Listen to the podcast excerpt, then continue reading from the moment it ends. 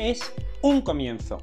It's a beginning. Ese es el titular con el que la propia Miuccia Prada define su recién estrenada presentación para el verano de 2021.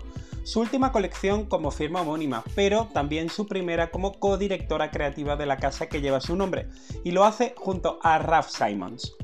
Dicen que no has de confundir deseo con certeza, pero yo he vuelto a caer en la trampa y te confesaré que he vuelto a hacerlo, me he vuelto a equivocar. Y es que mi deseo era un debut Simons Prada de carácter épico, repleto de piezas virales y accesorios que se convirtieran en una obsesión. Pero me he equivocado porque solo tenía eso, deseo, y porque la colección se aleja bastante de esa certeza de éxito que yo había vaticinado. Ya sabes que soy de Metro de la Torre, que cada domingo a las 21.30 te espero en mi review de moda semanal llamada Unos Minutos de Moda, donde analizamos las novedades de esta industria, que por cierto, todos los septiembre se renueva y, y se presenta al mundo, parafraseando a la propia Prada, con un nuevo comienzo.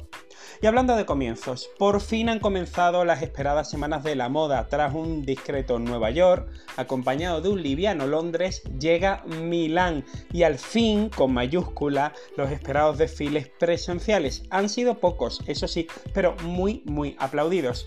Por ejemplo, Dolce Gabbana nos presenta la enésima versión del estampado clásico siciliano, retratado a través de un vistoso patchwork que se construye en una visión contemporánea que rinde a su vez tributo a la colección del verano de 1993 de los diseñadores italianos. Está claro a estas alturas que se llevan los 90 y por supuesto no tengo ni que decirte que si se llevan los 90 aún se llevan más los 2000 y que todo vuelve, que todo está inventado. ¿O no es acaso el bolso del momento la reedición de nylon del bolso Jobo de Prada del año 2000? Y parece ser que precisamente esa nostalgia de tiempos pasados, la que hace de la reedición la nueva y mejor técnica de reinvención de la moda, es precisamente la que justifica este tipo de acciones. ¿Qué es lo que pasa? ¿Ya no hay ideas? La cartelera en el cine se llena de reediciones y remakes de la misma manera que lo hacen los escaparates. Todo lo que fue vuelve a ser y todo lo que quiere ser tiene que ser reeditado. En eso, Prada ciertamente sabe bastante. Y es que sus últimas temporadas han sido un constante tributo a sus siluetas, estampados y accesorios del pasado. Pero, ¿qué le ha pasado a Miuccia Prada? ¿En qué momento se ha quedado sin ideas? ¿Puede ser que esté cansada de su propio estilo? Así me lo he venido preguntando en los últimos años, francamente. De manera que cuando se anunció el fichaje de Ras Simons como codirector artístico de la casa, prácticamente te diré que mis impresiones al respecto quedaron absolutamente confirmadas. Pero la consecuencia fue que mis fantasías se elevaron a la máxima potencia. Por fin los reyes del feísmo y del rarismo estaban juntos, juntos para surcar un mar creativo sin límites que les ha llevado a lo largo de sus respectivas carreras francamente al Olimpo de la moda.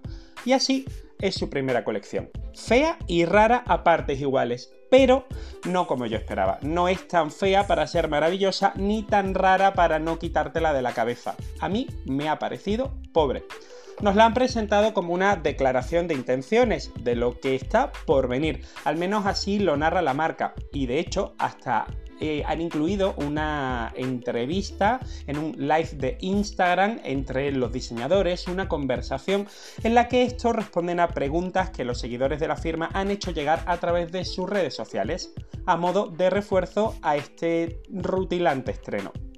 Pero claro, la colección francamente no tiene mucho que explicar, sencillamente porque no es precisamente inexplicable. En mi opinión es continuativa, conservadora y te diré que hasta algo plana. Lo mejor son sus siluetas de falda midi con piezas de punto cutout y sus abrigos que por cierto incluyen un bolsillo bolso en la parte trasera. Pero ni siquiera este incómodo detalle me parece suficiente para un debut, que me ha gustado más por su puesta en escena que por sus prendas. Por supuesto, es evidente que es, muy pronto para sacar conclusiones, la crítica aún no se ha manifestado. Y a mí, en cuanto se trata de un nuevo fichaje, siempre me gusta dar margen de un año para realmente tener perspectiva y poder hablar en consecuencia. De hecho, al respecto del debut, la propia Miuccia ha dicho que gracias a Raf, durante esta etapa de cambios, y madre mía si han cambiado las cosas, se ha dado cuenta de la importancia de la tecnología, de la sostenibilidad y de la ausencia de género. y para ello ha creado una colección donde los cortes son de tipo uniformado. Las siluetas se repiten y se reinterpretan de manera constante a lo largo de todo el show. En ella, la ropa racional articula una amalgama de prendas engalanadas con el logo de la marca, que para la ocasión se sintetiza, llegando a aparecer en blanco, a modo de print, vamos, de un estampado. El proceso de creación de las piezas es propio del de la alta costura, detalles incluidos, eso no se puede negar, aunque se desarrolla en un ejercicio de especial atención a la sostenibilidad, especialmente patente en el uso de los materiales.